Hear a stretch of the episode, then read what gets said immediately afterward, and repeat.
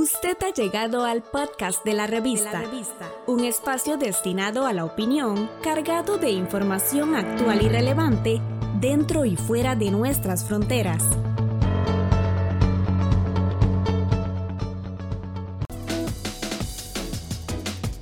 En nuestra serie Sociedad al Día,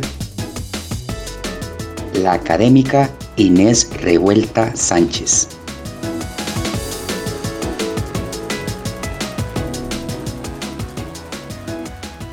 De año acostumbramos a hacer un balance personal y laboral de lo que hemos hecho y ha sucedido.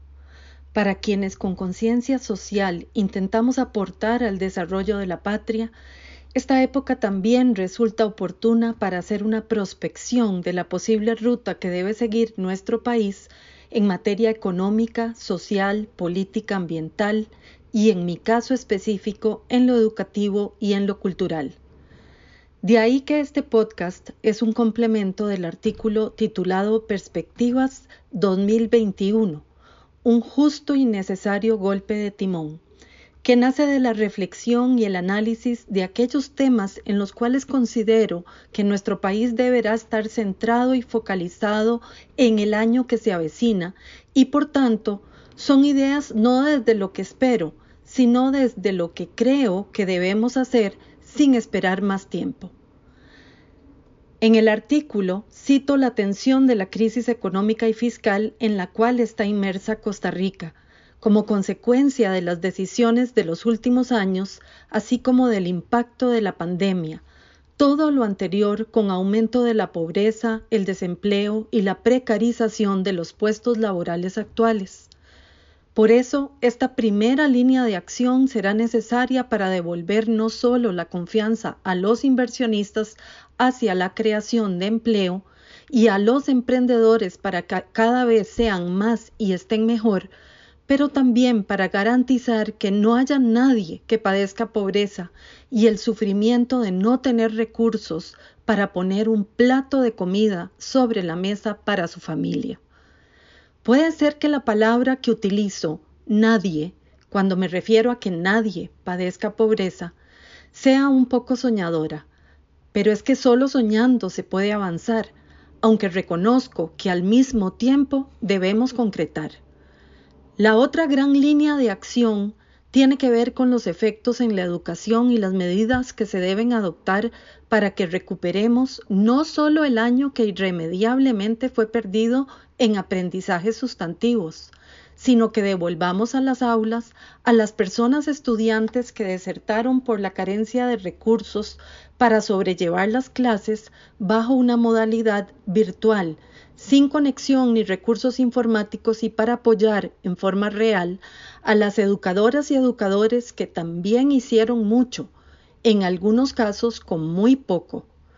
Una situación que ensanchó más la brecha y condenó a nuestra niñez y juventud a la exclusión forzada y a las personas educadoras a un desgaste profundo.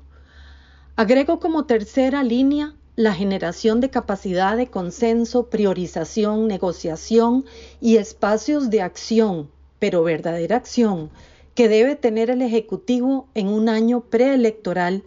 con un bajo capital político, poquísima credibilidad y un desgaste ocasionado por la cantidad de cambios, sobresaltos, así como medidas improvisadas y fallidas que se tomaron en el presente año. Espero que el país pueda retomar la senda perdida y regrese la esperanza a muchas familias costarricenses que demandan del gobierno, de los actores sociales, gremiales y empresariales la altura necesaria para sacar el país adelante. Mención especial y aparte, deseo hacer un reconocimiento y un llamado al gremio artístico y cultural, que fue, es, y si por la víspera se saca el día, seguirá siendo uno de los más afectados por la pandemia y por las decisiones gubernamentales vinculadas a la reducción presupuestaria. Debemos mantener la esperanza de que el próximo año prevalezca la sensatez y claridad en las decisiones que se adopten y seguir trabajando como lo hemos hecho siempre. En general, debemos trabajar con más ética, ahínco, responsabilidad en este año 2021 que se avecina, porque la ciudadanía primero y la historia después reconocen y valoran con creces las buenas y malas obras, y por ende a sus responsables.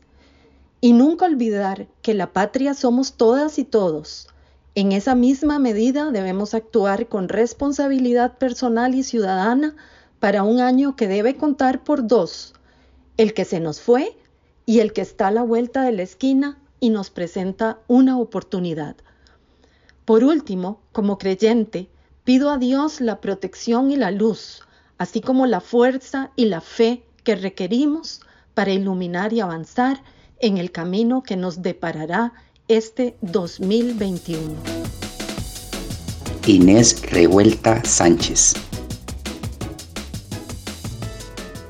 Estamos en las plataformas de Spotify, Apple Podcast, Google y Anchor como la revista. La revista.